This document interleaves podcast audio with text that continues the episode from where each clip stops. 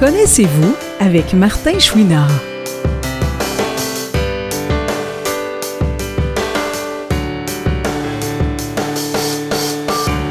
Aujourd'hui, Martin rencontre une personne dont la vie bien remplie ne laisse aucune place à la monotonie, André Lacasse.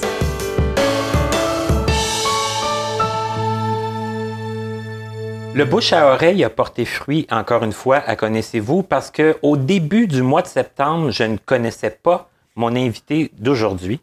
Et ce soir, on est ensemble euh, chez lui et on s'apprête à faire, je pense, euh, toute, une discussion, toute une jasette.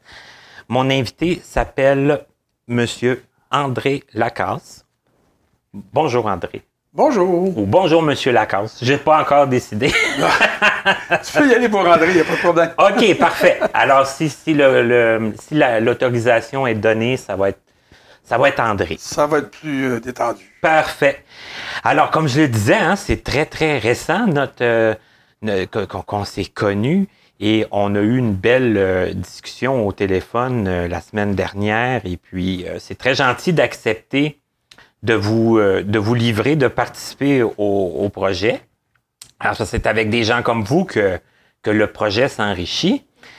Et je pense que vous en avez beaucoup à raconter aussi. Ça fait que ça, ça va bien. Tout, tout, euh, tout s'imbrique, tout, se, tout va bien ensemble. Ah, un coup, je suis parti, moi, je peux, je arrêtable. Puis moi, en plus, je vous propose de commencer du début. Euh, je ne sais pas si vous êtes à l'aise de me dire un peu comment c'était à votre naissance, à quel endroit vous êtes né, peut-être, Oui, oui, si on oui. commençait comme ça? Ben, on y va. Moi, je suis venu au monde en 1947, le 26 octobre, dans une boulangerie. Mon père était boulanger à Fermeneuve. Ça, c'est loin dans le nord, c'est tout près de Mont-Laurier. Euh, puis là où il fait pas, où il fait pas chaud l'hiver, comme euh, peut-être pas aussi froid qu'en Abitibi, mais c'est c'est pas chaud. C'est pas, pas chaud chaud non plus. Ah oui. Puis euh, les, les, les étés, là, quand on faisait les foins, là, là les- l'été, on, on crevait de chaleur, puis rendu à 6h15, 6h30, là, Dame Nature mettait l'air climatisé naturel, là, on gelait, là, ça, ça descendait pas loin du point de congélation en dedans d'à peu près une demi-heure. Il y avait déjà une grosse euh, diminution de température. Grosse variation de température au début de août, là, c'était pas drôle. Fait que, puis euh, nous autres, les jeunes, on couchait dehors, dans- on se faisait des, des, des tentes dehors, on avait du plaisir. Fait que, on aimait bien ça. OK. Donc en 1947. Et vous étiez euh, déjà non-voyant à ce moment-là? Ou, euh, J'avais euh, eu un problème de, de, de, de malsoignance euh, quand le médecin m'a m'a mis au monde. Il était sur le party, puis il n'a pas vu que j'avais une cataracte sur l'œil. Apparemment qu'il y avait quelque chose qu'il pouvait mettre pour essayer de la résorber dès la naissance, puis il n'a pas mis ce qu'il fallait. Je pense que c'était du nitrate d'argent ou je sais plus trop quoi, là. Je suis pas trop sûr du produit exact, en tout cas, enfin. Puis comme il l'a pas fait, ben la cataracte s'est développée sur les deux yeux. Ah boy, OK. Puis ma mère, voyant, euh, mes parents, euh, voyant que je voyais que, que j'avais plus pas ma vision habituelle, puis quand ils, me- ils me faisaient des flashs de lumière ou qu'ils faisaient me mettre un, un- faire briller le soleil dans un miroir, je réagissais pas. Ils ont dit, oups, c'est pas normal ça. Ils ont compris qu'il se passait quelque chose Oui. de. Là, ma mère est partie toute seule avec moi en autobus. Elle s'est en allée à l'hôpital Saint-Justin. Imagine-toi, en autobus provincial, à partir de Fermeneuve, avec un petit bébé d'un an et demi les bras. Le voyage a dû être long. Ah oui, oui. Ben, moi, je m'en rappelle pas, là. Non, non. Mais elle, elle, elle s'en rappelle, elle me l'a compté une couple de fois. Puis euh, j'ai- été opéré, mais j'ai été laissé sans surveillance, puis j'ai joué avec mon pansement. Et puis, ben, le, les liquides de, de la macula, ou je sais pas trop quoi, les liquides à l'intérieur de l'œil ont coulé. OK. À cet œil droit-là, c'est affaissé, il est devenu phtisique. L'œil gauche, lui, comme ils n'y ont pas touché, puis ma mère n'a pas voulu, parce que comme ils ont vu qu'elle avait manqué le, il avait manqué le premier, il n'a pas voulu qu'on perde le deuxième. Ben, j'ai pu, j'ai vu de cet œil-là pendant quasiment 13-14 ans. OK. Mais avec une cataracte, si c'est comme un voile, t'as pas, t'as presque pas de définition. Tu rentres d'un poteau puis tu peux t'excuser parce que c'est pas sûr si c'est un poteau ou ben non, c'est une personne. C'est une, c'est une vision floue, très floue. Mais c'est parce que vous êtes poli aussi, parce que vous vous excusez, Ah, euh, peu importe. euh, Toujours, toujours. Puis, ben, ce que je- ce que j'aimais quand j'étais petit, c'est voler la, la spatule ro- rouge à ma mère, la mettre au soleil, puis là, regarder la, la, la- la brillance de ça. Ou regarder le soleil qui se promenait sur le plancher, je trouvais ça bien drôle. Euh, puis, j'étais un petit tannant. Puis, Ah. euh, à un moment donné, ben, euh, là, on, a, on a vendu à, mon père a vendu à la boulangerie. Puis, on a eu une ferme. OK. On avait sept vaches laitières, deux chevaux, un bœuf. Eh bien, euh, on était bien. C'était une petite fermette, là, si tu veux. Mais on était, on était bien, puis je conduisais le tracteur, le camion, ça ferme, tu sais, ça ferme. On est pas mal libre de faire tout ce qu'on Ben, veut. Il y a beaucoup d'amusement, là. Il y a quand même beaucoup Ah, de, ouais, ouais, ouais. de Ben, choses à faire. C'était pas tant pour s'amuser comme pour faire des travaux, comme des temps de fumier, des choses comme ça. Mais c'était pour des choses utiles. On, on conduisait pas le tracteur pour se promener. Oh, mon père n'aurait pas laissé faire ça. Hmm. Et puis on déneigeait l'hiver. Ça, c'était le fun aussi. J'adorais ça. Et puis, Ben, euh, trouver de l'amusement quand même dans les tâches à, à- à faire. mon père, il disait, lui, là, il est aveugle, il est fini. Il faut jamais rien de bon dans la vie. Es toujours en train de jouer d'un tracteur, essayer de réparer un tracteur qui était défectueux. Pourquoi que ça marche pas? Puis je posais des questions à mes frères qui étaient plus vieux que moi. OK, vous étiez le plus jeune de la famille chez vous? Je suis le- non, je suis le troisième de quatre. OK. Euh, deux gars, euh, deux ans de différence. Un break de quatre ans, ça a été moi, puis deux ans plus tard, ma soeur. OK. Puis on comprend que personne d'autre a des problèmes de vision. là. Non, je suis le seul. Alors, euh, ma mère, grâce à sa, à sa, à sa sœur, ma mère elle était la plus âgée des, de- des personnes chez elle. Chez elle, sa mère a eu 21 enfants, Tabarouette, OK. euh, 16 de vivants. Alors, euh, parce qu'il y avait des fausses couches dans ce temps-là. Hein, Euh. C'était fréquent, ben oui. Oui. Et puis, euh, sa, sa plus jeune sœur a dit, écoute, elle dit, moi, elle dit, euh, d'abord, elle était dans les, elle, elle était rentrée dans dans les sœurs du Sacré-Cœur. OK. Elle dit, écoute, elle dit, je connais les sœurs grises, elle dit, qui ont une école pour les aveugles. Elle dit, je leur en ai parlé de ton gars. Puis Elle dit, ils peuvent pas le prendre parce que comme il est venu au monde le 26 octobre, faudrait qu'il rentre rien que l'année prochaine. Ah, cette histoire d'être né après le 30 septembre. là, Oui, c'était- exact. C'était déjà commencé, ça. Oui, c'était déjà commencé dans ce temps-là. Parce ben. que j'ai subi ça, moi aussi. Je suis né Ah le- oui? Moi, je suis né le 3 octobre. Ah oui, ah ben, euh, bonne fête encore. Ben, merci. Et puis, ben, écoute, elle dit, on peut pas le faire rentrer. On va, on va jouer un tour au système. On va le faire rentrer après la Toussaint. Début novembre. OK. Fait que, effectivement, je suis rentré au début novembre. Et puis, euh, ben, moi, j'étais habitué d'embrasser ma mère à tous les soirs. Fait que, quand j'étais couché dans mon lit, j'étais accroché à la soeur par le capuchon. Puis j'y ai sacré un bec sur le bec. C'est la spontanéité d'un enfant, tu sais. Ouais, vous étiez rendu à quel âge à ce moment-là? Sept. 7 ans? Ouais. OK. Ben, j'allais avoir sept. Ben, je venais d'avoir sept ans, c'est ça. Ouais, ouais, OK. Fait que, euh, là, ils m'ont moins expliqué que ça se faisait pas, patati patata. Puis là, j'ai- rentré dans le rang tranquillement. J'ai pleuré beaucoup quand mes, quand mes parents venaient, là, comme bien du monde. On, Ça a été la séparation. la séparation, tous les di- dimanches après-midi, les parents venaient. Puis on pouvait sortir à peu près tous les mois. On avait un petit congé de fin de semaine, c'était agréable.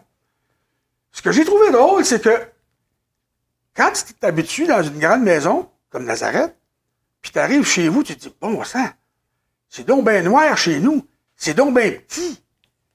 Parce que tout le temps que tu restes chez vous, tu trouves ça grand.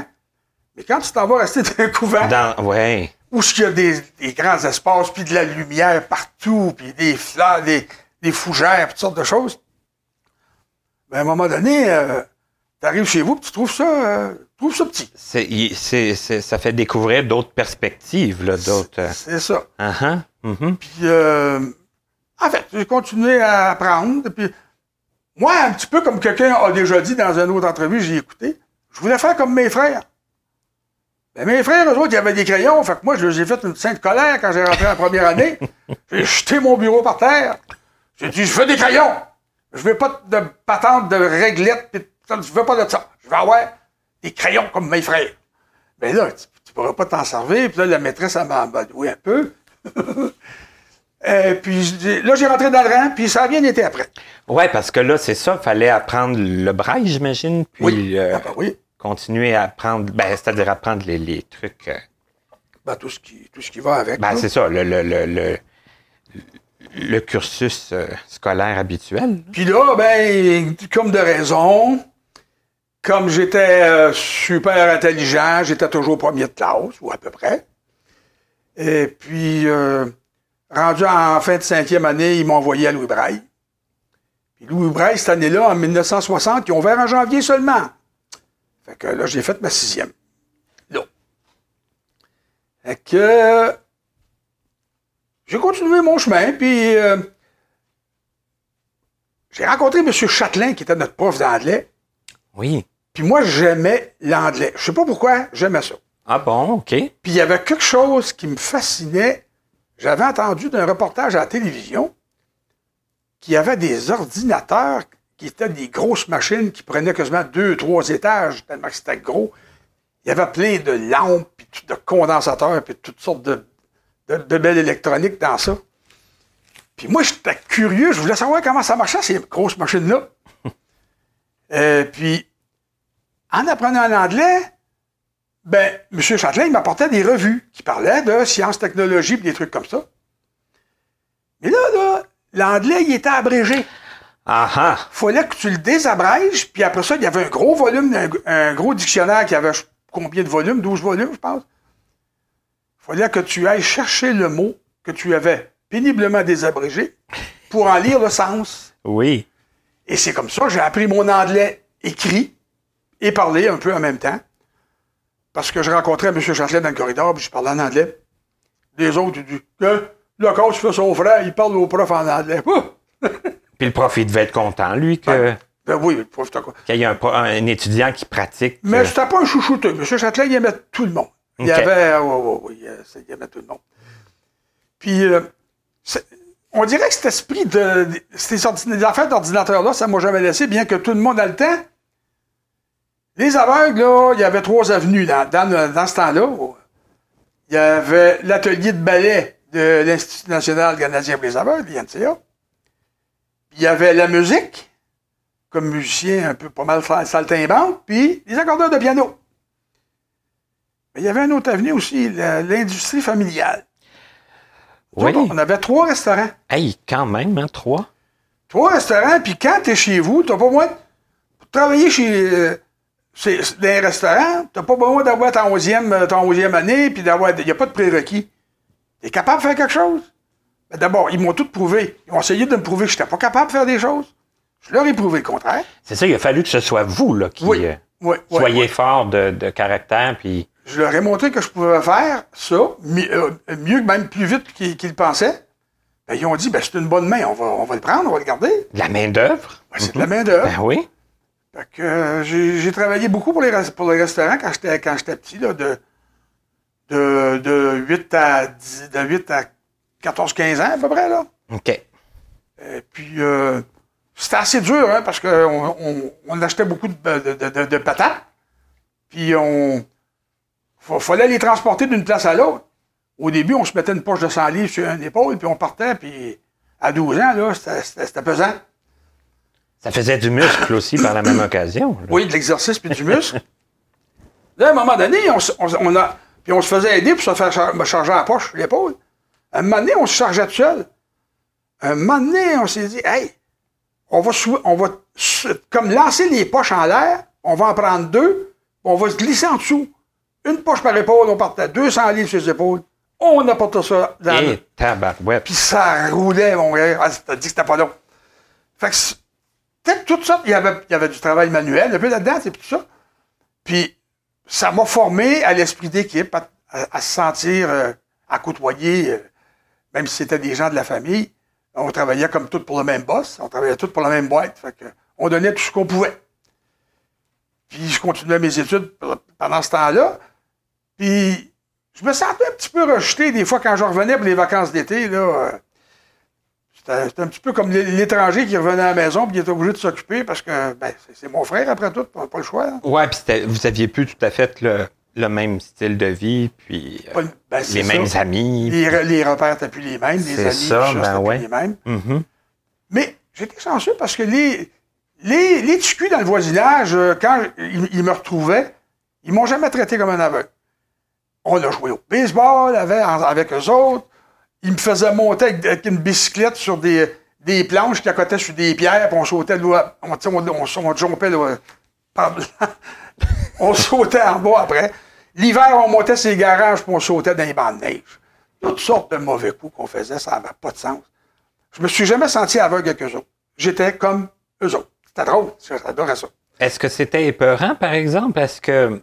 Non. Parce que les gens, il y, en a qui disent, bah, ils voient pas, ils peuvent bien sauter en bas du Ah, garage. ça, le- le- le- les peurs en trite, ça, c'était le amour des parents, mais les jeunes s'en foutaient. Les enfants, ça passe rien qu'à jouer, hein. C'est, c'est le job, ça, les enfants. Ils s'amusent. C'est correct. Puis on a pris des risques, puis on n'a pas trop trop pesé les risques. hein. Il y a des fois que on aurait pu se la gueule solide. Puis il n'y a pas eu trop d'incidents. Il n'y a pas eu trop d'incidents. Bon, ben. Puis, euh, à un moment donné, ben, euh, tout le monde, ça s'en allait dans mon orientation pour la musique. Mais je continuais toujours à lire mes revues en anglais. Puis euh, là, j'ai fait, euh, j'étais en piano puis en orgue. Là, j'ai fait, euh, à la fin de mon, mon- mon cours secondaire, j'ai fait deux ans de conservatoire. Harmonie, fugue, contrepoint, dictée musicale, orgue et piano. J'avais tout un programme. J'avais huit heures de clavier par jour. Ah, Eh là là. C'était intense, très intense. J'ai fait ça pendant deux ans. Puis, euh, à un moment donné, ben, j'ai, j'ai été appelé par euh, la musique populaire. Même j'étais encore en 11e année, puis euh, j'avais la clé de l'école parce que j'avais des gigs les fins de semaine, des mariages, puis tout ça. Fait que je partais à 5-6 heures de l'après-midi, puis je revenais à 2-3 heures du matin. Comment vous aviez réussi à, à vous infiltrer dans ce domaine-là? Ben, on avait des amis qui, qui, qui avaient un orchestre, puis ils cherchaient un claviériste ou ils cherchaient un organiste. Mais là, c'était des amis que vous vous étiez fait dans, dans votre milieu Ouais, familial? mais, non, mais il y avait un, il y il il avait handicapé visuel là-dedans. OK. Et puis, son, son père, il nous voyageait en auto, puis il y avait un trailer, mettre les instruments, puis tout. Fait qu'on était bien, puis on avait du fun. Donc, j'ai commencé au piano, avec une guitare puis une basse. Après ça, un piano, deux guitares, une basse.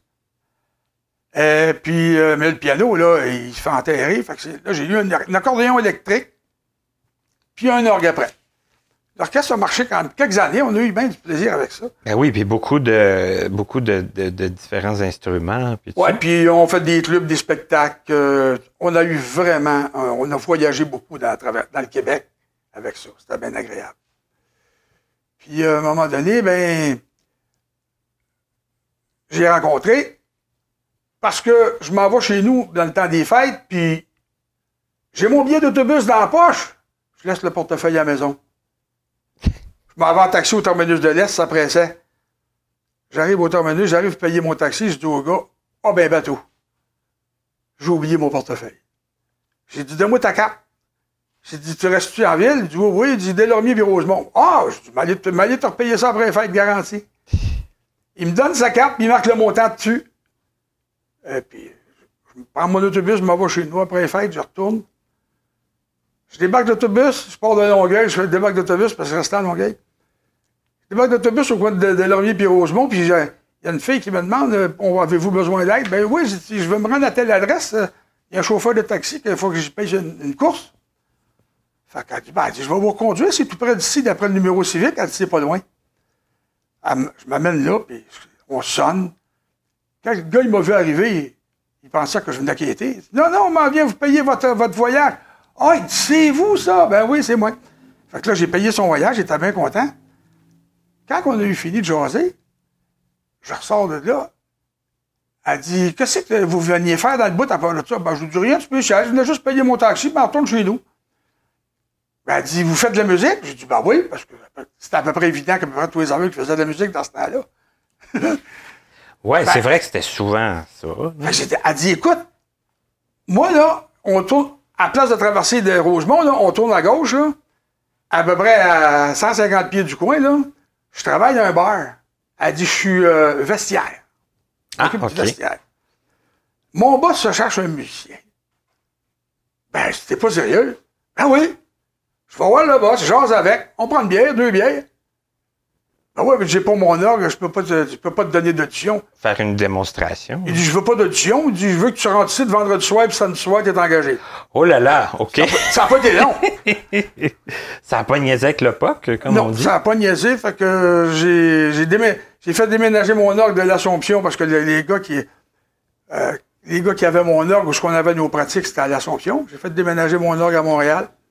Je l'ai amené au club, j'ai commencé à jouer là. Pendant plusieurs mois. euh. C'est drôle, la, fille, je la revoyais souvent. Puis la, la, la barmaid, elle, elle disait tout le temps, c'est drôle, hein? Elle dit, je te vois, cette fille-là. Oh. Elle dit, dans deux, trois mois, au mois de mai, plus tard, vous allez rester ensemble. Là, on l'appelait, je l'appelais ma sorcière. Puis elle, elle disait la même chose à, à Monique. Elle disait, lui, là, ça te ferait un mot, du bon mari. Ah oui, mais il est aveugle. Qu'est-ce que tu veux que je fasse? Ah, ça a été ça, sa première réaction? Oui. OK. Puis encore bien pire que ça, moi, j'ai dit, qu'est-ce que tu veux que je fasse avec une grosse toutoune? Parce que Monique est assez en chair, merci. Puis Monique, elle a dit, qu'est-ce que tu veux que je fasse avec un coq-l'œil? C'était-tu assez dru, assez direct? Ben oui, puis ça euh, prouve que ça prouve que les, les, les, tu sais, les préjugés, ça va dans, dans les deux sens Ça va dans les deux sens, c'est Hein? ça qui est drôle. Puis en plus que vous vous étiez tellement rencontrés par hasard que ça aurait été aussi dommage que qu'il se passe rien après tout ça. Puis effectivement, il s'est passé quelque chose. Ça a duré 50 ans. Hey, c'est pas pas rien. C'est elle qui est morte le 28 euh, novembre l'an- l'année passée. Ouais, un dur coup quand même. Tu sais, moi, je me suis dit, moi, à l'école, j'étais premier de classe, j'étudiais quasiment jamais, je dormais bon écho. J'étais un maudit parachute flambeau d'intelligence, c'est pas de ma faute. Puis, la vie m'a gâté. Et puis, elle m'a fait rencontrer ma femme. Là, j'ai eu un offre pour retourner à Winnipeg en dans les années 70, parce qu'il y a quelqu'un qui t'a déjà parlé de ça, qu'il y avait des cours d'ordinateur qui se donnaient à Winnipeg. Ben oui, parce que l'ordinateur à cette époque-là, c'était pas. Ça euh, se développait, là. ça se développait, c'était Ouais. loin d'être comme. euh, Mais il y avait déjà des cours. Il n'y avait pas de braille, hein, c'était tout des, des, euh, des tapes, des, des, rouleaux, des, rouleaux, des rouleaux de 7 pouces, là, à 1 pouce et demi, euh, sur, une, sur une enregistreuse Tony, c'est- Tony TC105 ou je sais plus quoi, là. En tout cas, OK, c'était tous des enregistrements. tous des de- enregistrements en anglais. Le gars, il nous décrivait toutes les lignes d'un programme. Pourquoi que le programme était fait comme ça? Là, il nous montrait, quand tu fais un programme, faut que tu te fasses une, une espèce de chart. faut que tu te fasses un, un espèce de petite boîte à dessin que il va te dire, ben, si telle chose arrive, tu prends telle décision. Si l'autre chose arrive, tu, tu prends l'autre décision. Comme par exemple, tu arrives au coin de la rue en auto. Bon, la lumière est rouge. Y a-tu une police? Non. Y a-tu des, des autos qui s'en viennent? Non. tu pèses dessus, tu passes à rouge. Boum! Tu prends comme tu évalues toutes les situations. Évaluer la situation. En programmation, c'est comme ça que ça marche. OK. Alors, ouais, j'ai dit, c'est- simple débile, ça, cette affaire-là. Bon, ça m'intéresse, moi, la programmation. Fait que j'ai rentré là-dedans. Je me rappelle, mon bon, mon bon Jacques Larose avait dit, André, tu vas te casser la gueule en programmation. Qu'est-ce que tu vas faire là? J'ai dit oui, mais j'ai dit en musique, m'a resté saltimbanque, m'envoie des enfants, puis j'ai dit euh, les enfants, ma, ma- femme, elle va quasiment être obligée de les attacher parce que je travaille tard la nuit, puis qu'il faut que je dorme un peu le matin. Moi, j'aime bien avoir une job steady. Fait que, Mais, mais juste une petite question peut-être, parce que là, on comprend que, bon, votre femme, ça- ben, la, la dame dont vous nous parliez tantôt, ça a été votre femme. Oui. Mais c'est quoi qui a fait que finalement, vous avez euh, décidé de- de- d'essayer? ben, moi, j'ai jamais voulu me marier de suite. J'ai dit, écoute, peut-être le coup de foudre, là, la, la petite, là, mais j'ai dit, moi, là, je suis handicapé visuel, puis pour une, toi, une femme qui connaît pas c'est quoi, ben, écoute bien, je veux pas te, te, te, te rendre esclave de moi. Fait que, on va vivre ensemble un petit bout, on va essayer ça. Et puis, euh, si ça marche, ben, on se mariera. Puis comme de fait, c'est ce qui est arrivé. Et on s'est mariés euh, trois ans et demi plus tard. OK. Ça, que ça a été comme un, un trois ans et demi. Mais euh, on, on a, on fait un road test. oui, ben oui. Puis ça n'a jamais cessé, mais euh, ma femme, elle a eu- dès qu'elle elle a eu le premier enfant, elle a failli rester sur la table, de la, la table d'accouchement. Là, ils m'ont dit, ben écoute, si, euh, si tu es pour partir un autre enfant, ben là, tu vas peut-être avoir l'enfant, mais la femme va, va, va mourir. OK. Fait que j'ai pris les moyens pour plus avoir d'enfant. Et puis, euh, on a continué notre vie. Il y en a qui nous ont Pourquoi tu t'adoptes pas? Non. Moi, je voulais des enfants de elle et moi. La nature m'a enlevé ça. Je n'ai pas envie de n'adopter d'autres. Non. On va vivre ensemble, on va faire du, social. On faire du bénévolat, on va travailler pour le, le CCA, le CCA, ma- le Ville-Marie, puis le Club Saint-Laurent. En fait, euh, Ah, vous avez tout connu ça, ces clubs-là? Oh, oui, bah oui, moi, j'ai baroudé là-dedans. J'ai été aussi euh, sur le conseil d'administration de, euh, de, de- de Quebec Div- la Library Division de- du CNIB. OK, oui. J'étais là-dessus, j'étais même traducteur parce que je parlais pas mal bien anglais, puis on arrivait à des assemblées en anglais. Puis les assemblées en anglais, là, ça roule, ça va rondement. Fait qu'il fallait que je, traduise pour tout le monde, puis ça pinait, là. C'était vraiment un rythme assez rapide, merci. Et là, les, résolutions, ils se passent en- quasiment en criant en ciseaux. Comment est-ce qu'ils font, les Anglais? Ils s'engueulent pas, ils chicanent pas, ils sont donc bien plates, ces Anglais-là. Puis moi, ben écoute, j'ai dit, moi, je juge pas, moi, je comprends pas, moi, je fais juste vous traduire ce que j'entends. On a, puis on a eu bien du fun. Puis j'étais sur le conseil d'administration pendant un bout de temps, euh, peut-être 3-4 ans. Puis euh, après ça, ben, j'ai lâché de là. J'ai débarqué de, de ça pour. euh, puis, dans le même temps, parce que des fois, on, court plusieurs lièvres, à la fois, j'avais rencontré. j'avais rencontré quelqu'un qui travaillait pour Betacom. Je sais pas si tu entendu parler de. Ben oui, parce que j'ai repensé à ça, là, suite à notre discussion, quand j'avais le, le Versabraille, là, c'était Betacom, je pense, Dans- qui euh, Qui, dans le temps, qui tenait, qui gérait ça, mhm. qui importait ça de Télécentury, système.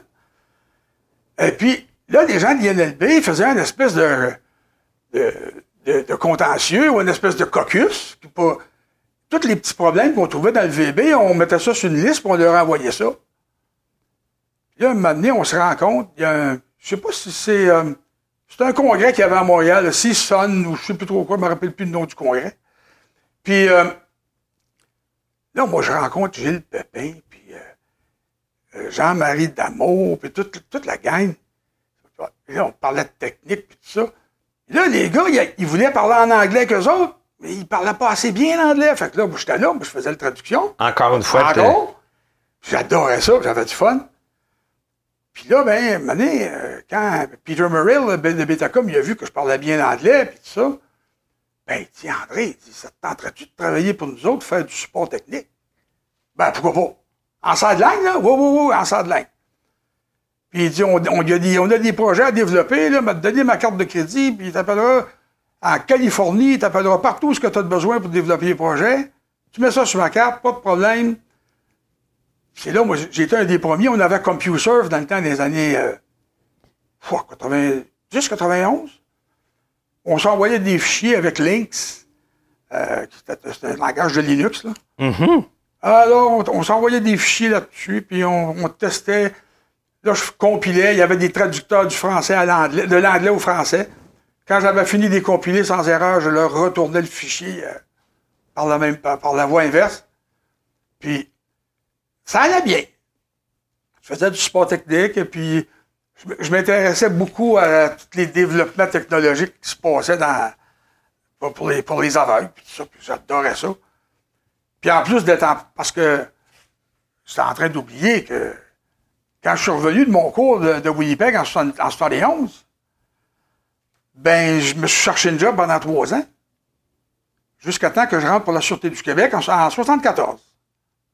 C'est pour ça que vous parliez d'un sideline, là. Oui, oui, c'était un, sal- la Sûreté, c'était mon, c'était mon travail. Votre travail principal. Et puis, quand j'ai commencé, j'ai ri parce qu'en Sûreté, il disait qu'il était un organisme très accessible. Oui, oui. Les gens, ils travaillaient six mois puis ils étaient permanents. Ben, on était deux handicapés. Il y avait moi comme handicapé visuel, puis il y avait mon ami Georges qui, était, qui avait eu la poliomyélite, myélite, qui avait été handicapé d'une jambe. Puis les deux, ils nous ont fait poireauter pendant, 20, pendant 24 mois avant de nous donner notre permanence. OK. Quand un nouveau directeur, il arrive tout pimpant puis dit qu'il est accessible, moi puis Georges, on est assis à peu près à, à 30 pieds de, de distance l'un et l'autre. On se parle pas, là. On se lève tous les deux. Oups! Là, le directeur, il dit, je pense qu'il y a des objections. Fait que là, moi puis Georges, on a argumenté. On leur a expliqué. Ben, dans ce temps-là, ça fonctionnait de même. Peut-être que ça, Ça a probablement, ça a sûrement été amélioré aujourd'hui. Ça doit être beaucoup moins pire. Puis, je ne sais pas si ça a été amélioré ou pas, mais en tout cas. J'ai quand même travaillé 34 ans en sûreté comme programmeur. Mais les deux premières années, là, j'avais l'immense salaire de 6 000 piastres par année. Tu vas pas bien ben vivre loin avec ça. Quand même, là. Fait que je faisais de la musique les fins de semaine. Ah, OK. Je faisais des shows, puis euh, ça y allait. Puis des fois, je travaillais du mercredi au dimanche soir. Hey, tu travailles cinq, cinq nuits, cinq soirs et nuits, puis tu travailles du lundi au vendredi en programmation. Je veux dire l'affaire, faut être jeune puis un peu fou pour faire ça. Et ouais, il reste, il reste plus grand temps. tu faisais le double, là, tu sais. euh, on avait quasiment, on avait quasiment plus le temps de se coller, ma femme puis moi, là. Mais la, la- la madame, elle acceptait ça aussi. Là. C'était, Ah c'était- oui, oui, oui. Euh, ma femme a dit, euh, mon mari, il a du cœur, puis il travaille, puis elle était contente. Parce que la- pour rentrer à la sûreté, tu sais, vous, vous avez dit que ça a pris trois ans pour vous trouver. Deux- en- deux- entre, oui, dans, entre 2011, euh, 71 et 74, j'ai vécu la musique. OK. Puis là, pour rentrer à la sûreté, est-ce que ça, ça a été. euh, Parce que la sûreté, c'est pas rien non plus, là. C'est pas. euh, euh, c'est, pas le- le- la petite entreprise de- du, du coin de la rue, là. C'est. Non, j'étais chanceux parce que un policier que je connaissais, parce que étudié à radioamateur, ça c'est un autre de mes hobbies. Les radioamateurs, l'électronique, les lois, les règlements, le code mort, salouette, tous ces trucs-là. Puis lui ici, il, étudiait pour apprendre la radioamateur. C'est un gars de Joliette, un policier, il dit, écoute, je travaille à la sûreté, moi, puis euh, je connais bien, il dit, euh, le, gars qui engage au service informatique, ils sont en train de développer ça, là, les ordinateurs à sûreté. Il dit, je vais y envoyer un mot, puis il dit, euh, il, va, il va rentrer en contact avec toi. Il m'a appelé, puis il m'a donné rendez-vous. J'ai été évalué. Puis ils m'ont dit, ben oui, euh, il y a un profil qui est peut-être possible. Puis comme pour me mettre au défi, ben quand j'ai été engagé, ils m'ont dit, pour un non-voyant, là, on va te faire faire un programme d'impression. De tous les districts, les sections, les divisions, les, sous- Ah, les sous-divisions OK. avec des, euh, des bris de, de- de- de pages à toutes sortes de, dans toutes sortes de conditions bizarres. Le programme générait 4800 pages. C'est un monstre. Ben oui, là, franchement. Il y avait, euh, je pense qu'il y avait 5500 cartes. Dans le temps, c'était des cartes de punch. Hein? Ouais. Des cartes avec des trous dedans, là, des Ben petits oui. trous, là. Puis moi, ben, j'avais développé un, un truc quand j'avais été à Winnipeg. Je, parce que le, le COBOL obligeait qu'on ait nos numéros de séquence au début de la carte. Les six premiers caractères, c'était des chiffres. Et ces chiffres-là déterminaient quelle carte qui, allait avant telle autre. Fait que si j'avais euh, j'a- j'avais 5 0 puis un 5, puis après ça, j'avais 4 0 puis 1 0, ben c'est sûr que le, le 5 allait, allait avant le 10, puis ainsi de suite. Mhm. En lisant mes punches, j'étais capable de classer mes cartes. Je mettais ça dans, dans le lecteur de cartes, puis l'ordinateur, il gobait ça, il traitait ma commande, il traitait ma, ma petite job, puis il, il m'envoyait le résultat sur le papier. Puis là, je faisais lire ça par un ami, un voisin, n'importe qui. Puis je voyais si ça va fonctionner ou pas. J'ai commencé de même. Puis après ça, euh, j'ai eu, j'ai eu l'optacon quand j'ai rentré au bureau. Ben oui, ça aussi, ça. Ça, ça a été un aide extraordinaire. Parce que mon boss m'avait fait, imagine-toi, un programme. Ben non, c'est moi qui avais écrit le programme, mais j'écrivais en braille avec une imprimante standard sur du papier quatre copies. Ce que ça faisait, c'est que les quatre copies servaient de coussin. Puis moi, je me prenais, je pense que c'était des virgules que je prenais comme point. Puis à chaque fois que j'écrivais une ligne, je la réimprimais trois, quatre fois. Fait que ça réimprimait tout le temps à la même place. Ça faisait des beaux points. OK. Mais quand il avait fini d'imprimer ça, il mettait ça dans ce qu'on appelle le, le decollator. C'est un, un appareil qui, qui dételait, parce que c'était des, des choses à bretelles. là. Alors, il dételait les feuilles et les carbones et les photocopies et les, les, les- les carbocopies. Il me donnait juste la première feuille qui contenait mon beau braille, bien embossé. Les beaux points, là. Les plus beaux J'ai marché là-dessus pendant quasiment trois ans. Ah ouais. Hey, c'est Quand, même. euh, quand le ptacon est arrivé, là, j'ai dit à mon boss, bye bye braille sur l'ordinateur. Il dit, si tu savais comment ça consommait d'énergie, ce truc. Mais il dit, moi, j'ai toujours été pour que tu puisses gagner ta vie comme tout le monde. Puis il dit toutes les ressources que je pouvais te donner, je te les ai données, puis il dit c'est pas, demain- c'est pas demain que ça va arrêter. Moi, je continue à t'aider. Mais forcément, la, la technologie s'améliorait, puis... euh, Quand l'Optacon est arrivé, ça a été un cadeau pour tout le monde, le service. Même, j'utilisais mon quand on a commencé à avoir des terminaux euh, avec des écrans cathodiques, j'avais même une caméra adaptée pour l'écran. Je travaillais sur le terminal et j'écrivais mes programmes moi-même dans l'ordi sur l'écran. Hey, C'était fantastique. J'ai euh, j'ai évolué beaucoup là-dedans. Puis, euh, c'est là qu'est arrivé le, le- le P1, P1B, P1C, P1D, puis après ça, le VB2, toutes les affaires de, de vertebrae. Puis je me tenais au courant pas mal de tout ça, puis c'est- là qu'on en arrive à mon congrès que je parlais tantôt. mhm. Là, je rencontre la gang, puis là, le boss de Betacom m'engage. Je fais du support technique pendant plusieurs années que autres. Mais parallèlement à ça, ben, il y a Gilles Pepin qui a décidé de, de, de, de- de- continuer ses cours d'administration, puis tout, puis il a fondé Visuel. Hey, ça, là. OK, c'est comme ça que... C'est extraordinaire. Moi, là, j'ai vu développer ce gars-là, là, il m'a tellement impressionné, Gilles Pepin, là. J'ai, j'ai pas de contact avec lui, rien, là. Mais je connais quelqu'un qui connaît quelqu'un qui le connaît, puis on, on- par personne interposée, on se parle de lui des fois. Puis c'est un gars qui est, qui est, qui est vraiment une bonne, une bonne tête, euh, euh, puis un bon travaillant, puis un gars qui se soucie de, de faire marcher euh, euh, euh, Visuel, qui a changé de nom pour Humanware après. Ouais.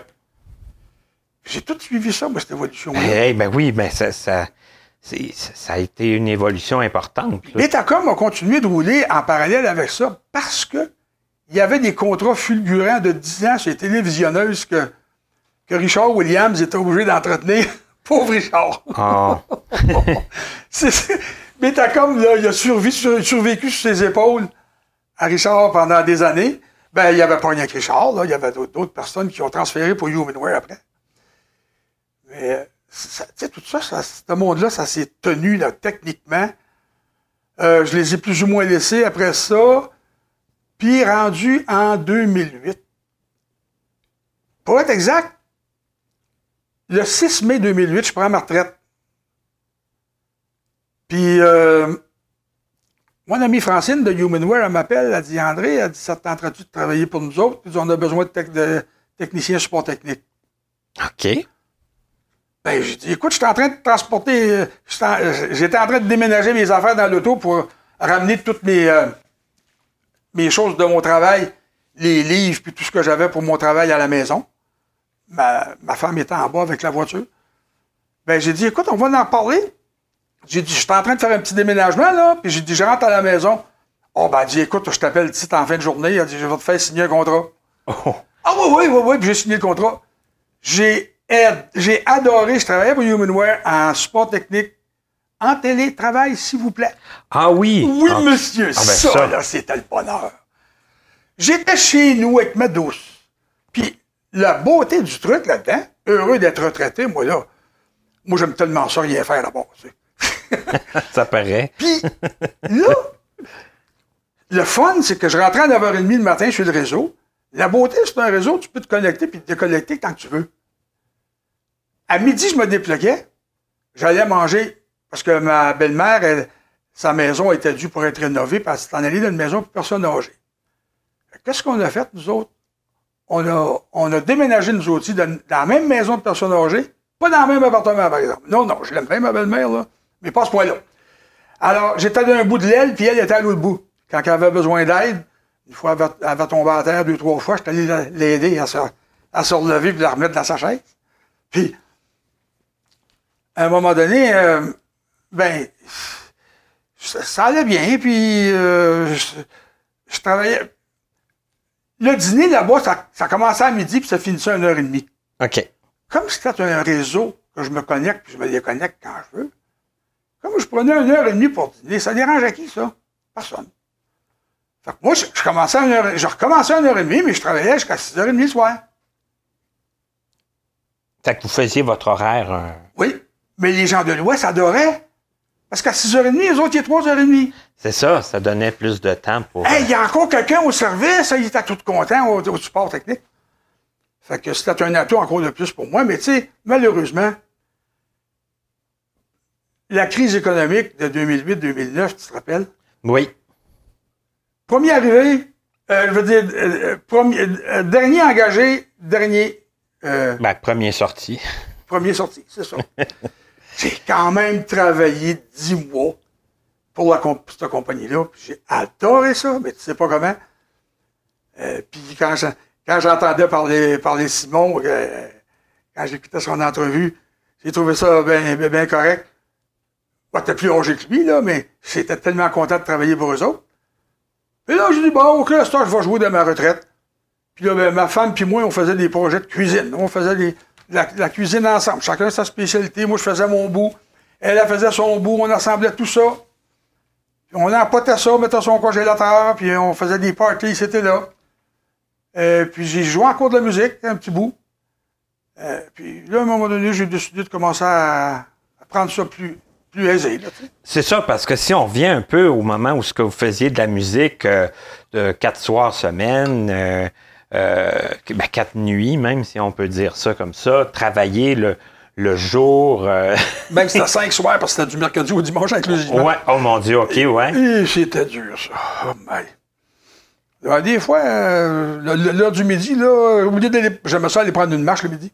Des fois, à l'heure du midi, je m'accotais sur mon bureau, puis youp, je partais. Je connais des clous, puis je partais.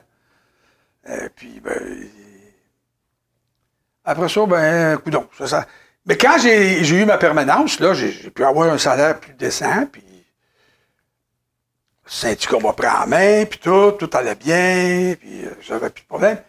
Ce que j'aimais de la sûreté, c'est que le boss aimait moins ça, lui. Et quand il y avait un gars qui avait des problèmes, ben, il y avait toujours un petit attroupement autour de son bureau. 4-5 gars, puis ça jasait.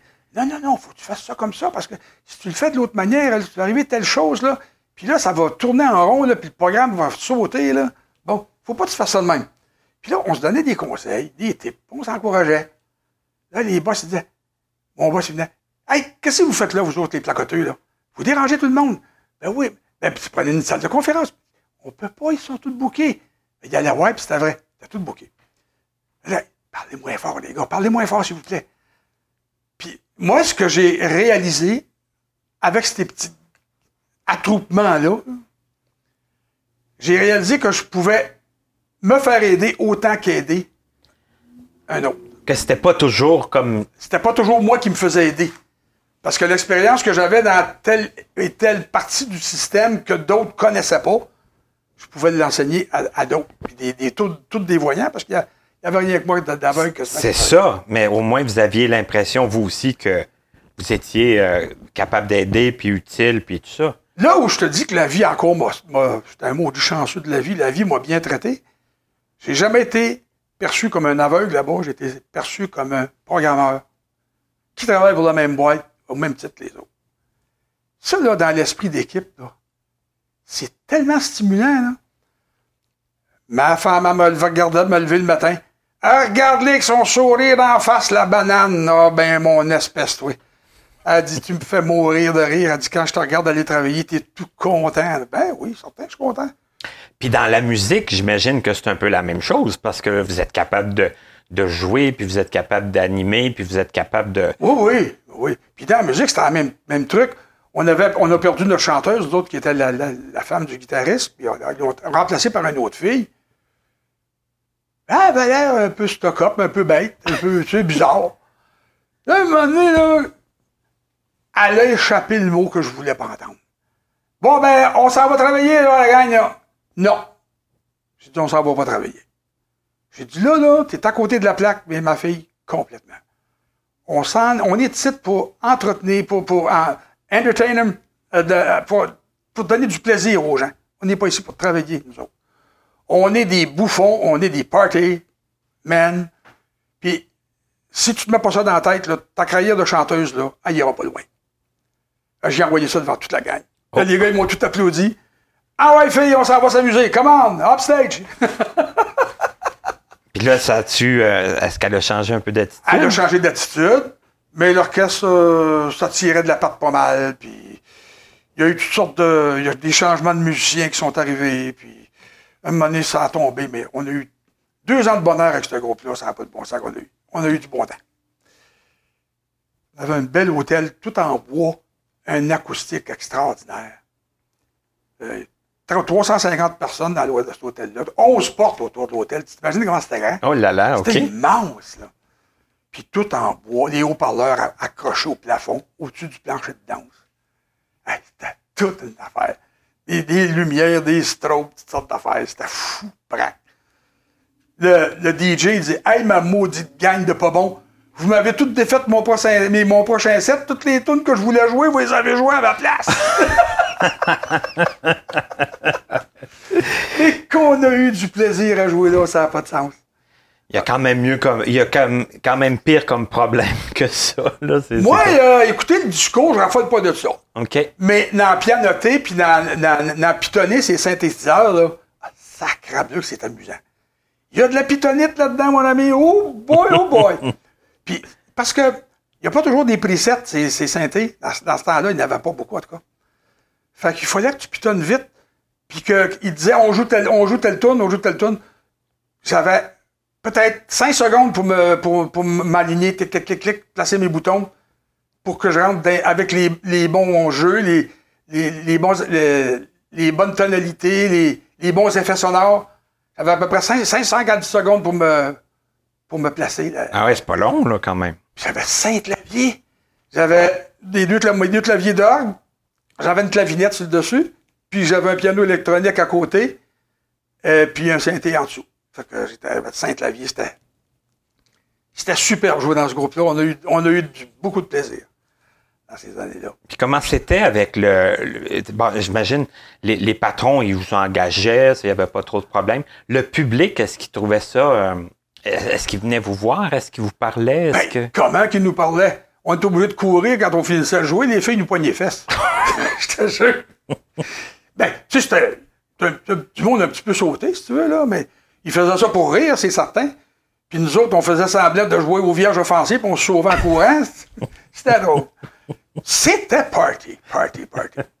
Ah ouais, puis quand la chanteuse arrivait sur le stage, le Mado, quand elle arrivait, là, deuxième set à 10 heures, là, le monde commençait à, à danser. Le, tu sentais le plancher, c'était tout en bois. hein. Tu sentais la vibration des gens qui dansaient. C'était extraordinaire. Oui, il y avait comme. euh, euh, vous le sentiez. euh, Ah oui, oui, on le sentait la vibration du monde. là. C'était vraiment quelque chose. Peut-être ça, les autres, ils portaient pas attention à ça, mais vous, en voyant pas, c'était comme. un- Ben, eux autres, ils n'avaient jamais vraiment remarqué ça, mais quand je, les ai fait- je leur ai fait remarquer, Ils, ils- ont porté ils ont dit attention. Hey, ils ont pas attention, sais-tu, André, c'est vrai, hein?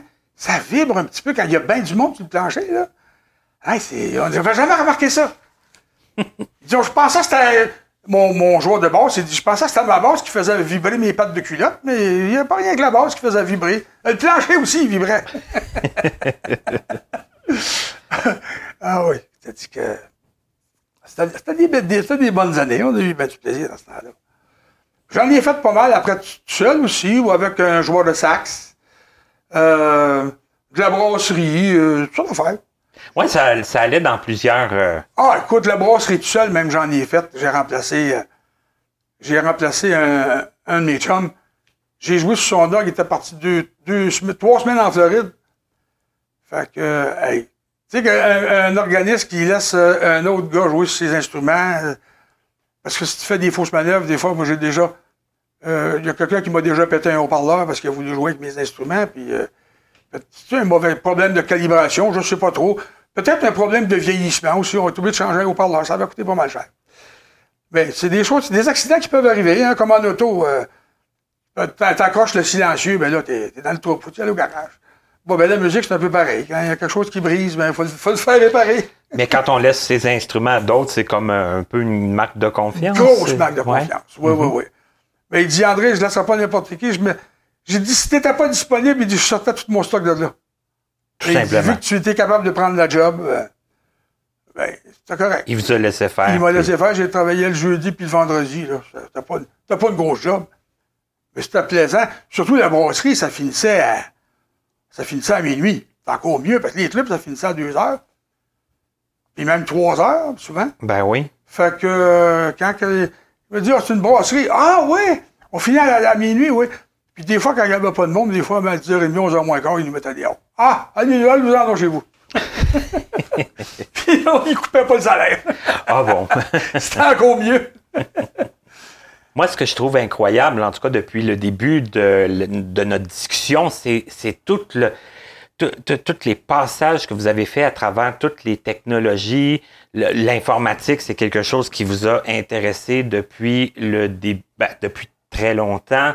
Est-ce que, à un moment donné, vous avez euh, trouvé que ça allait trop vite, que c'était trop compliqué? Est-ce que vous avez eu comme des petits découragements à un moment donné ou euh, si ça a toujours été quand même assez constant?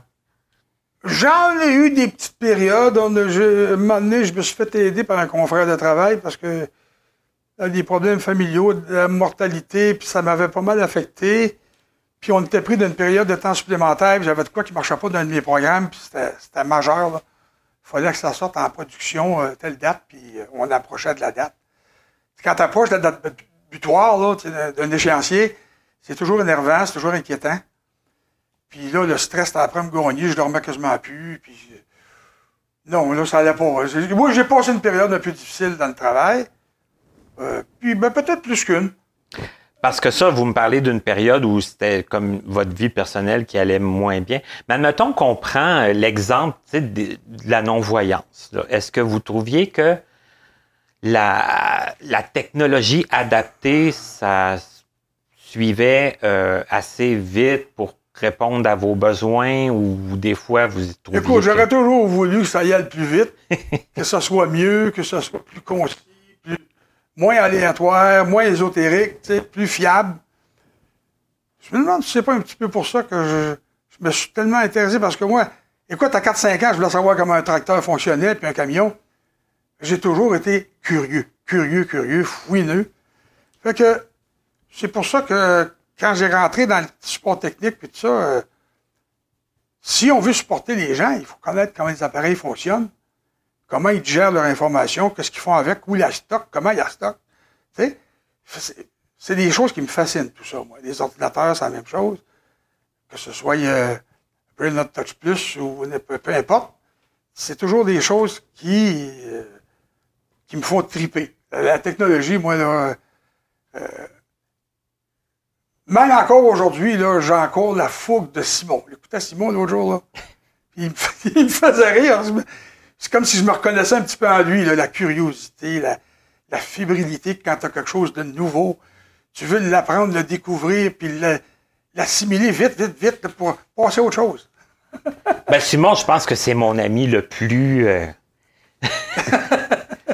je, je l'appelle. Qu'est-ce que tu penses de telle chose? Qu'est-ce que. Ah, je, l'ai essayé, je, ou je vais l'essayer, ou tu sais, puis il, a comme peur de rien.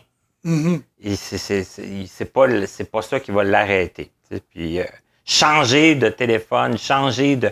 C'est pas, c'est pas une crainte. Là. Oh non, moi non plus, ça jamais été une crainte de changer de téléphone. Veux-tu me dire, quand j'ai changé mes téléphones, ma femme était plus inquiète que moi? Comment est-ce que tu vas faire? C'est tout nouveau. tu vas te retrouver tes affaires. Puis ben oui, tout est en nuage à ce temps. Il n'y a pas de problème. ah ouais, ça fait que non, c'était pas. Euh, non, ça n'a jamais été un problème.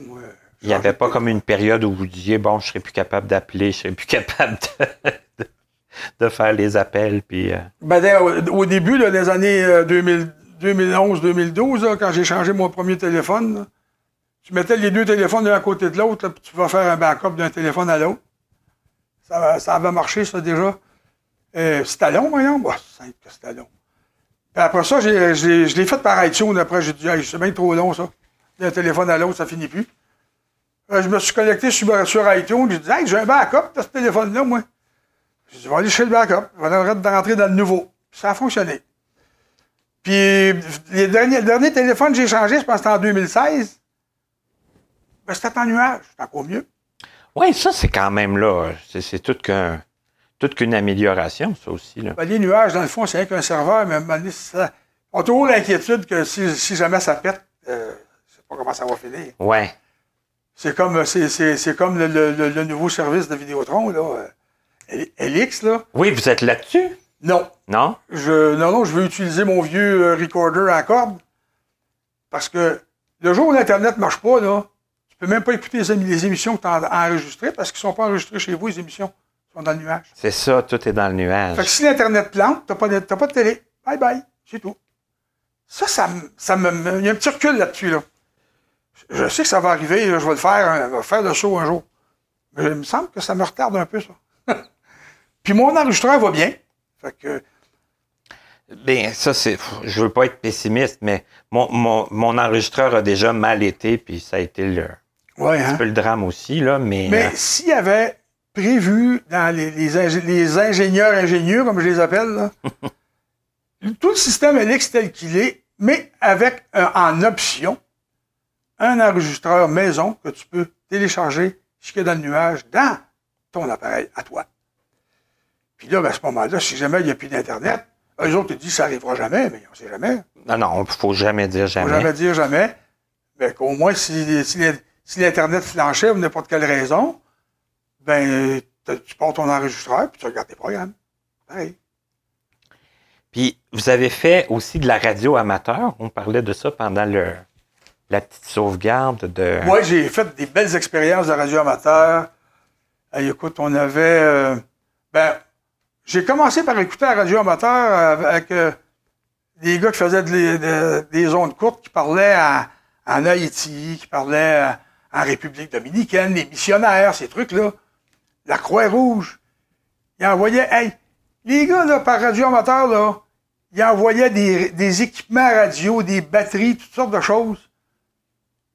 Il aurait, c'était même pas spoté aux douanes, ça passait tout droit. Parce que c'était pour les, c'était pour les, les, les- les frères, OK. c'était pour les religieux, là. OK. Fait que ça passait tout droit.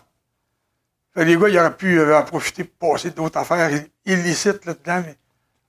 J'ai, même participé à un réseau d'urgence. Il y a quelqu'un qui avait besoin d'un médicament d'urgence, puis euh, là, j'ai, fait des appels pour rejoindre la Croix-Rouge, pour rejoindre les intervenants, pour qu'ils aillent chercher le médicament à l'hôpital, qu'ils mettent ça sur un avion, puis l'envoient à, à, Lima, Lima, Pérou. Ça, c'était excitant aussi. J'adorais ça. Dis encore, tu as un hobby avec lequel tu t'amuses. Tu as du plaisir. On parle de technique, on parle de nos antennes, de notre puissance d'émission, euh, le nombre de watts qu'on a, puis tout. Mais en même temps, on rend service. C'est encore là toute l'affaire qui motive. Tout le temps, de rendre service. Ouais, il y a un côté euh, utile, il y a un côté. euh, Ouais, ouais. Ah oui, c'est vrai. Mhm. Ça- Là, vous pouvez plus en faire parce que, bon, vous disiez que c'est un problème, euh, une question là, Ben, d'antenne, mais. à Montréal, surtout des antennes. Si j'avais une maison à l'extérieur, mon Dieu, je me ferais montrer une tour, j'en aurais des antennes, puis je pourrais en refaire de la radio, c'est sûr. J'aimerais peut-être ça. Mais pour le moment, comme on vit en ville, ben euh, avec les Romains, il faut faire comme, les- comme avec les Romains.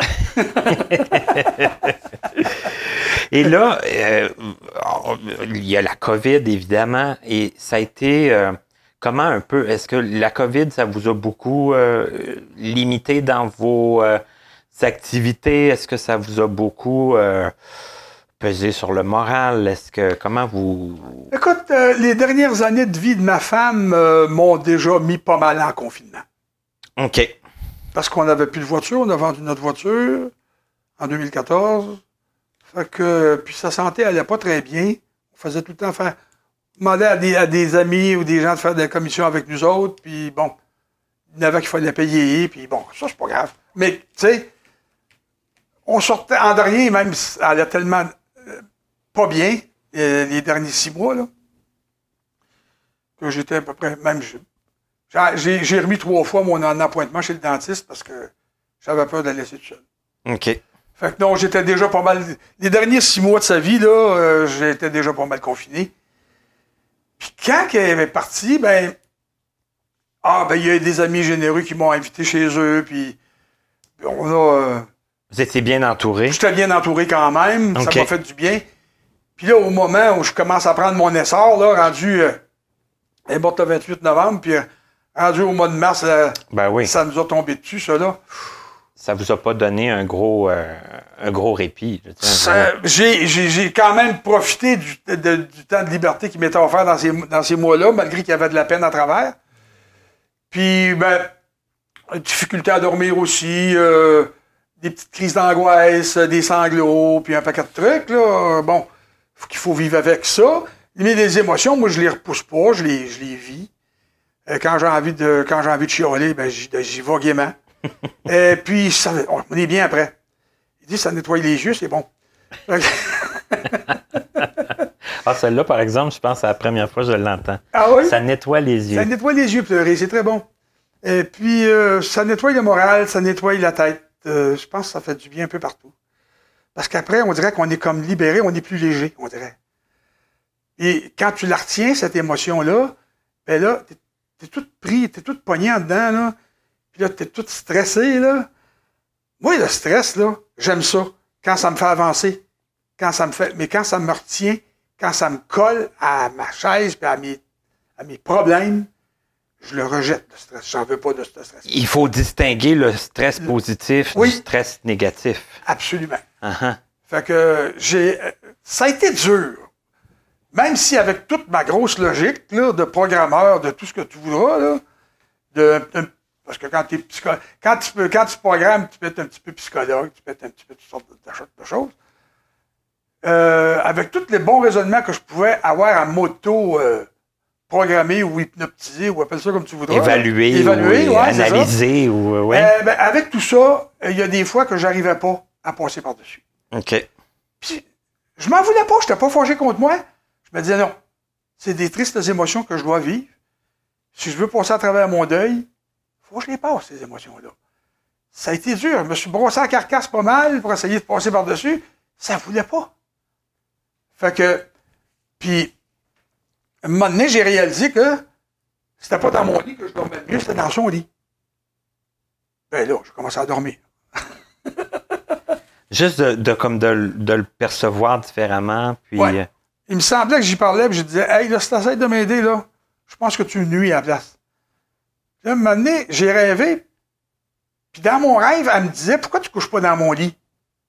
Bon, j'ai dit, c'est qu'un rêve, mais bon, je peux bien l'essayer. Puis ça a fonctionné.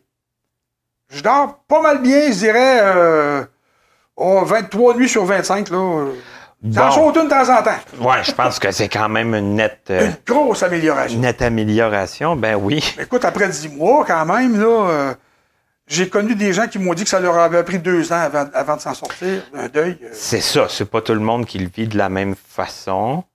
puis- Mais dis-moi, c'est, court aussi. hein. que c'est sûr que quand on, quand on aime quelqu'un puis qui- que, que la Providence nous l'enlève comme ça, c'est un coup dur. Après m'avoir bien gâté comme elle m'a gâté, la Providence, elle m'a, fourré une claque.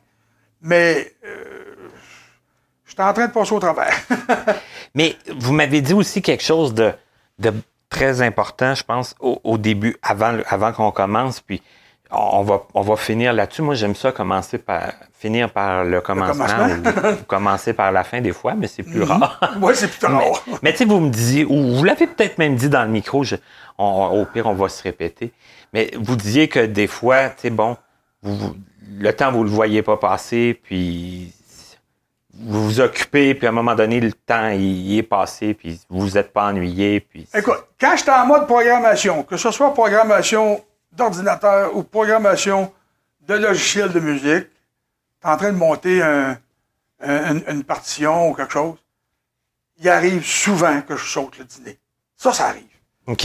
Je me rends compte qu'il est 4 heures de l'après-midi. Hey, j'ai pas dîné! C'est plus l'heure du souper. là. Ben là, je vais attendre une heure puis je vais souper. je m'en fais pas trop avec ça. Mais j'aime pas quand ça arrive trop trop souvent. Parce que ça, ma douce, elle était vraiment stricte là-dessus. Elle dit, André, on mange au repas.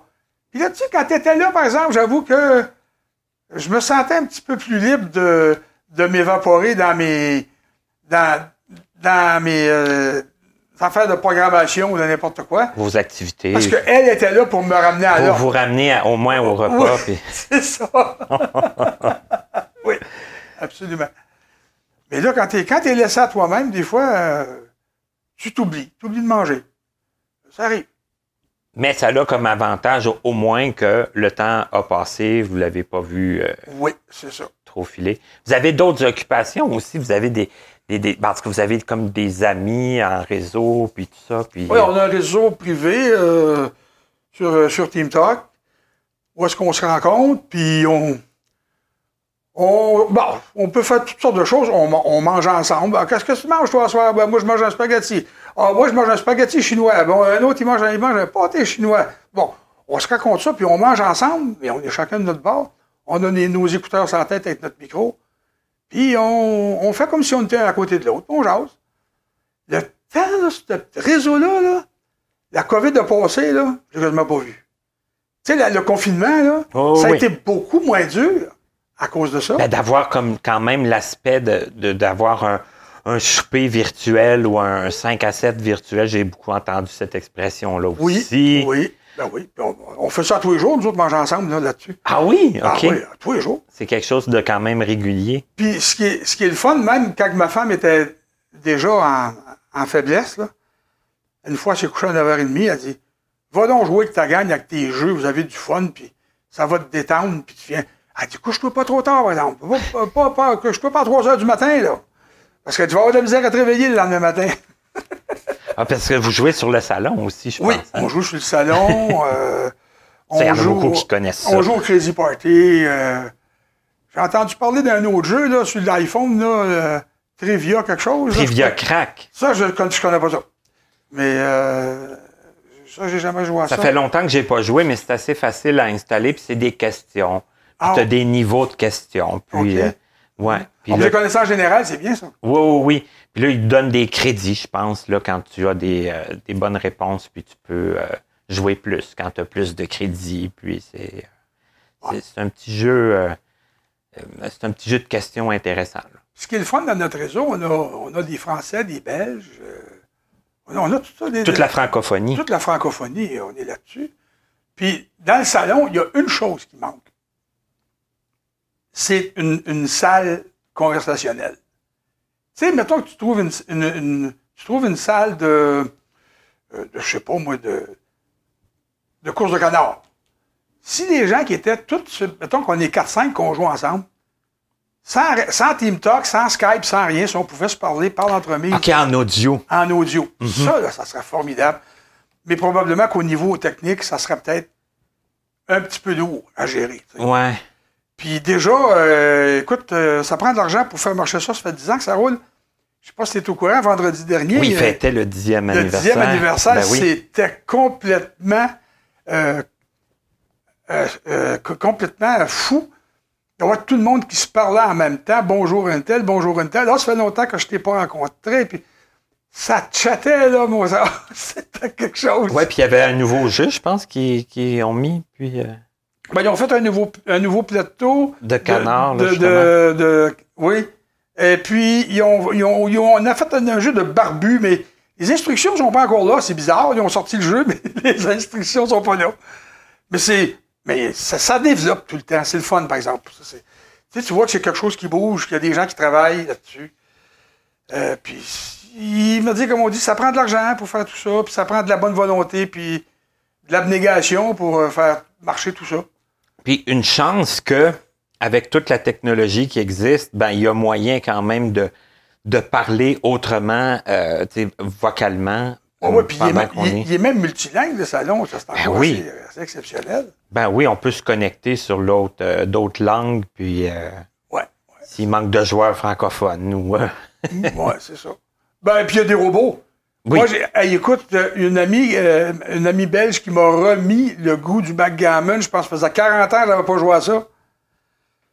Elle m'a redonné le goût. Hey, là, je te, je te tape des parties avec le robot, puis j'ai payé la traite. Ben, il y a des jeux de toute façon qu'avec le robot, c'est aussi bien, là. Oh, ouais, Tu le, le train mexicain. Très euh, mexicain, on joue à ça souvent, nous autres, le soir. Là. C'est aussi bien avec le robot. C'est sûr, c'est mieux jouer en- en- avec des, des vraies personnes, mais. En 10h15 et 10h30, là, on se ramasse tout le temps 4-5. Là. Ah oui? On se tape un rami, un, un train mexicain. euh, Ah, on a du fun. Le temps passe, on ne le voit pas, un moment donné, Hey, il est un heure et quart, faudrait bien aller se coucher, hein? c'est comme ça que le temps passe, puis que le temps passe bien, parce que on échange, on rit, on est en bonne compagnie, puis c'est agréable. Ben, en tout cas, je pense qu'on aurait pu parler encore très longtemps, mais vous avez dit des choses vraiment importantes. Puis le réseau social, moi, je l'ai toujours dit, je l'ai dit souvent dans, dans les entrevues aussi, Ouais, hein? c'est tellement important euh, ça peut prendre différentes formes. Là, je pense que ce soir, vous, en avez parlé de façon, euh, euh, surtout pendant la, pandémie, le, le, réseau à distance prenait une toute autre importance. Oui, si on ne l'avait pas eu, là, je pense que j'aurais trouvé le temps pas mal plus long. Mais il est important autant que, bon, que ben, un réseau, ça demeure un réseau, dans le fond. Oui, oui, c'est ça avec qui on peut passer du temps, on peut échanger, on peut euh, apprendre, partager nos connaissances et, tout. Ah oui. Et c'est super important. Oui. Ben, en tout cas, un gros merci ben, d'avoir accepté.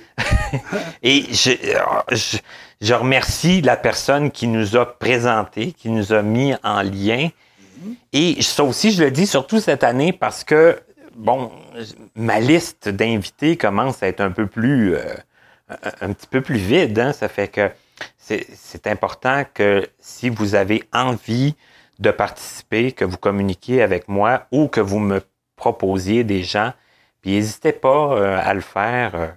Même changer d'idée si vous m'aviez dit non puis que ça vous tente de changer d'avis. Il n'y a pas de problème. je ne vais pas vous en tenir rigueur. T'en fais pas, je suis pas le genre de gars qui dit non. Moi, je dis toujours oui. Ben, en tout cas, là, c'est là, c'est fait. Oui, c'est fait. Plus, Hein, puis ça s'est vite fait, bien fait. je t'appellerai pas demain pour te dire je veux pas que tu le diffuses. C'est sûr et certain. Est-ce que c'est déjà arrivé? Oui. Oui, c'est arrivé. Hein? Ben oui, tu m'en as parlé à un moment donné. Et c'est hein? choquant. Même. Oui, puis ça, ça, désorganise ton horaire puis ta planification. C'est ça, mais bon, je, je, respecte aussi la personne qui ne veut plus. Parce qu'en plus de faire ça, ben, tu as ton travail aussi, toi, là. Oui, ben c'est ça. Je le, fais de, je le fais de mon propre chef. Je ne suis pas subventionné pour faire ça. Euh, en contrepartie, il n'y a personne non plus qui va me dire ben, tu vas recevoir telle personne puis pas telle autre. C'est moi qui décide. C'est toi qui es maître de. Mais, puis l'équipement, ben, c'est moi qui le paye. Puis bon, ça fait que mm. c'est sûr que c'est de, de mon temps, puis ça me fait plaisir de le faire, mais quand je le fais, puis que je ne peux pas passer l'entrevue, bien, c'est plate, mais c'est de l'énergie puis du temps un petit peu dépensé euh, pour rien. Puis ce que j'aime en écoutant les, autres, c'est de voir les différences de comme quand ils ont arrêté à, Nazareth et Louis Brett, à Louis Brett d'héberger, là, puis ont commencé, euh, on n'a pas connu ça, nous autres, on a toujours été hébergés euh, quand on était à l'école. Mais avec le temps, ça, a tombé. Ça. de voir l'évolution des choses, les, générations qui suivent, les pensées qui peuvent diverger un peu. C'est intéressant d'écouter les, autres, de, connaître des gens qu'on, dont on connaît les noms, on connaît même souvent leur activité, leur travail, mais en écoutant ton émission, ben, on, apprend pour beaucoup de choses qu'on n'avait même pas imaginées sur ces personnes-là. Ben, il y a des gens qui me disaient, ben, telle émission, je ne l'écouterai pas, je connais la personne, puis je disais, ben, peut-être qu'il y a des aspects que tu connaissais pas. Ouais. Ah oui, c'est comme celle, c'est comme qui m'a, présenté à toi. Ben, il y avait des affaires que je connaissais pas sur elle. C'était intéressant. C'est une des premières que j'ai écoutées d'ailleurs. Ben, c'est, une, c'est une des premières que j'ai faites parce que cette personne-là, elle a été dans les premières quand j'ai comme envoyé des courriels à mon entourage pour savoir s'il était intéressé à participer. Elle a été dans les premières à répondre oui et elle ne pouvait pas se baser sur rien parce que c'était pas commencé. Ça fait qu'il a fallu qu'elle y aille sans filet. Hein.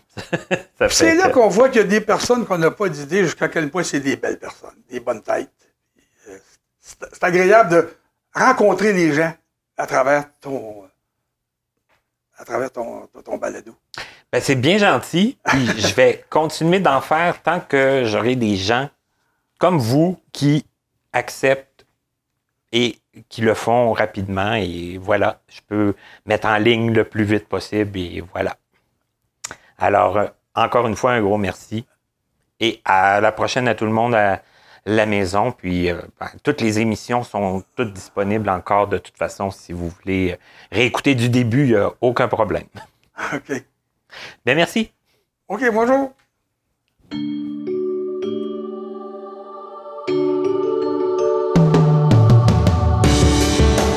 Venez d'écouter Connaissez-vous avec Martin Chouinard, collaborateur bénévole. Montage Frédéric Gauthier. Mise en ligne Stéphanie Carrasco. Musique Stéphane Pilon. Présentatrice, Katia Darèche. Un immense merci à l'Association des aveugles de la Rive-Sud, AARS, ainsi qu'aux autres entreprises et organismes de nous prêter des locaux pour l'enregistrement de certaines de nos entrevues. Pour connaître les dates de nos prochaines émissions ainsi que nos invités à venir, nous vous invitons à vous abonner à notre infolettre et à nous suivre sur les réseaux sociaux. Vous pouvez nous faire part de vos questions, commentaires et suggestions en passant par notre site Internet au www.martinchouinard.com. Avant de vous quitter, il est important de vous rappeler que les opinions émises par les invités entendus à cette émission leur appartiennent et ne reflètent pas nécessairement la pensée des collaborateurs de Connaissez-vous. À la prochaine!